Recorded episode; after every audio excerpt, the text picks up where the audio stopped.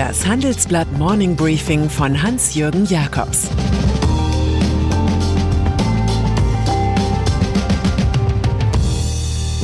Guten Morgen allerseits. Heute ist Montag, der 7. Dezember, und das sind heute unsere Themen. Söders Askese-Strategie, Lieferengpässe zu Weihnachten und von Salando zur Familie. Dieser Podcast wird präsentiert von der unabhängig beratenden Quirin Privatbank. Jeden Freitag kommentiert CEO Karl Matthäus Schmidt in seinem Podcast Klug anlegen. Unterhaltsam und fachlich fundiert die Welt der Geldanlage. Schmidt gibt wertvolle Tipps für den Vermögensaufbau an den Kapitalmärkten. Ein Must-Have für kluge Anleger. Zum Link geht es in den Show Notes. Corona-Maßnahmen. Deutschland teilt sich derzeit auf. In den Freistaat Bayern, dessen oberster Gestalter Markus Söder eine Art General Schwarzkopf der Corona-Bekämpfung ist. Er ruft den Katastrophenfall aus. Der andere Teil Deutschlands ist jenes große Gebiet nicht Bayern. Dessen Mitglieder schauen voller Staunen, welche Haken der stürmische Ministerpräsident aus München gerade wieder schlägt. Von Mittwoch an verwandelt Söder Lockdown Light in Lockdown Medium.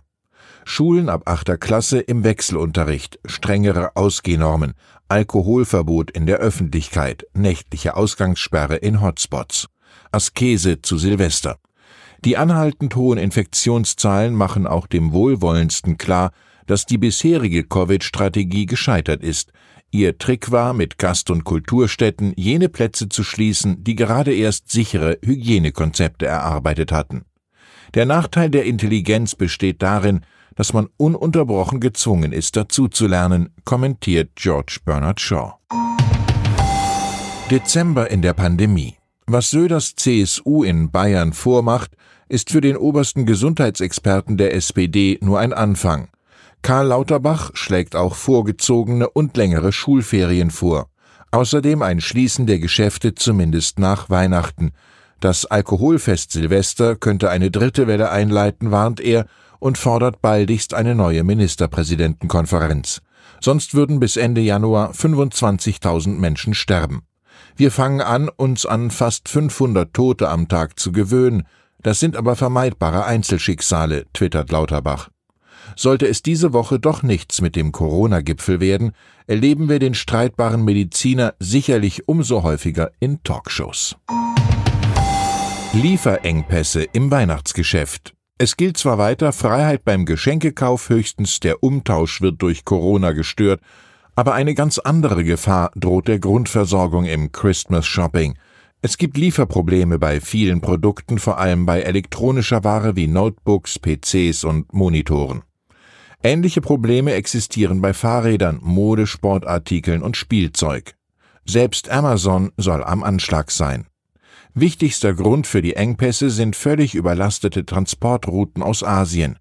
Allein in Shanghai bleibt jeder vierte Container stehen. Die Lage verschärft sich durch eine steigende Nachfrage der Amerikaner nach Made in China. Ganz so, als habe sich der Trump-Fluch über Nacht aufgelöst. Die in den Pazifik verlegten Schiffe fehlen für die Asien-Europa-Strecke. Das Betrübliche der Engpassfalle, Besserung ist erst frühestens im Frühjahr 2021 zu erwarten.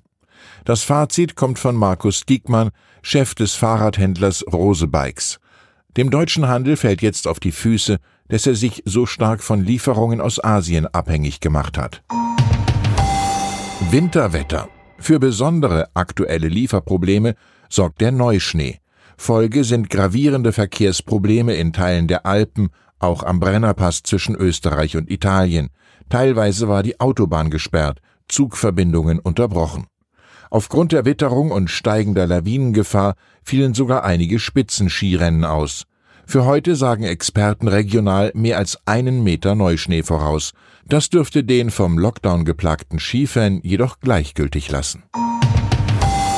Rekordjahr für Start-ups. Als die Pandemie im Frühjahr erstmals wütete, befürchteten die meisten ein großes Start-up-Sterben. Die Neulinge würden den rauen Wind nicht verkraften. Es kommt anders. 2020 ist ein neues Rekordjahr bei den Finanzierungsrunden. Mindestens 38 Milliarden Euro fließen diesmal in Jungunternehmen, wahrscheinlich eher mehr, recherchierten meine Kollegen. 2019 waren rund 37,2 Milliarden verbucht worden. Uwe Horstmann vom Berliner Frühphaseninvestor Project A resümiert. Der nukleare Winter ist bei der Start-up-Finanzierung nicht eingetreten.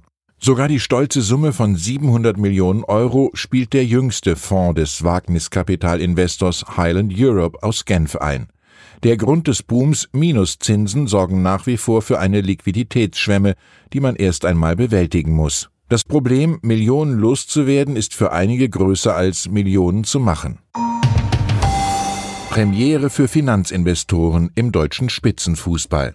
Die Betreibergesellschaft Deutsche Fußballliga kurz DFL will im ersten Quartal Angebote von Private Equity Häusern für den Einstieg in eine neue Tochterfirma prüfen. Das berichtet die Frankfurter Allgemeine. Es geht um eine digitale Plattform zur Nutzung von Auslandsrechten. Für die Investoren bliebe dabei ein Anteil zwischen 10 und 25 Prozent zur Akquisition. Als Dealberater tritt die im Sportgeschäft erfahrene Investmentbank Normura auf. Die 36 Clubs der ersten und zweiten Liga werden sich heute bei der DFL-Mitgliederversammlung über den Plan Private Equity verständigen und über die Verteilung der Fernsehgelder für vier weitere Jahre.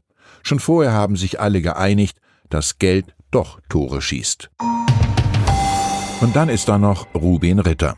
Seit elf Jahren ist Ritter einer der Co-Chefs des Berliner Online-Modekonzerns Salando. Der Finanzexperte finalisiert seinen noch fast drei Jahre laufenden Kontrakt zur Hauptversammlung 2021 aus Liebe zu seiner wachsenden Familie. Meine Frau und ich sind uns einig, dass in den kommenden Jahren ihr Beruf Priorität haben soll. In den alten Tagen des Männerkapitalismus, als man mit Schmiss Karriere machte, wäre Ritter ein Weichei gewesen. Heute ist er für viele ein Held. Ein finanzielles Polster für die Zeit hat sich der künftige Family CEO ohnehin mit dem Verkauf von 600.000 Aktien verschafft. Das erbrachte fast 40 Millionen Euro. Zusammen mit den Mit-CEOs Robert Gens und David Schneider gründete er außerdem für philanthropische Zwecke die Z Foundation. Aus der Ferne kann Ritter dann zusehen, wie Salando bald im erweiterten DAX zurechtkommt und sich ganz dem Slogan der Firma widmen Free to be. Ich wünsche Ihnen einen guten Start in die Woche. Genießen Sie Freiheiten so weit wie möglich. Es grüßt Sie herzlich Ihr Hans-Jürgen Jakobs.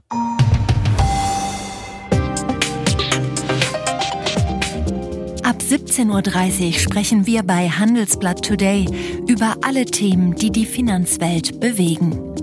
Für eine erfolgreiche und nachhaltige Anlagestrategie spielen verschiedenste Faktoren eine Rolle.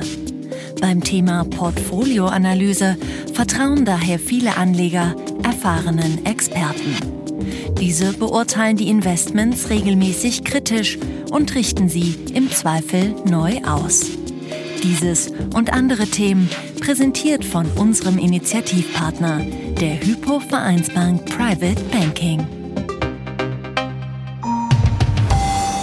Das war das Handelsblatt Morning Briefing von Hans-Jürgen Jakobs, gesprochen von Peter Hofmann.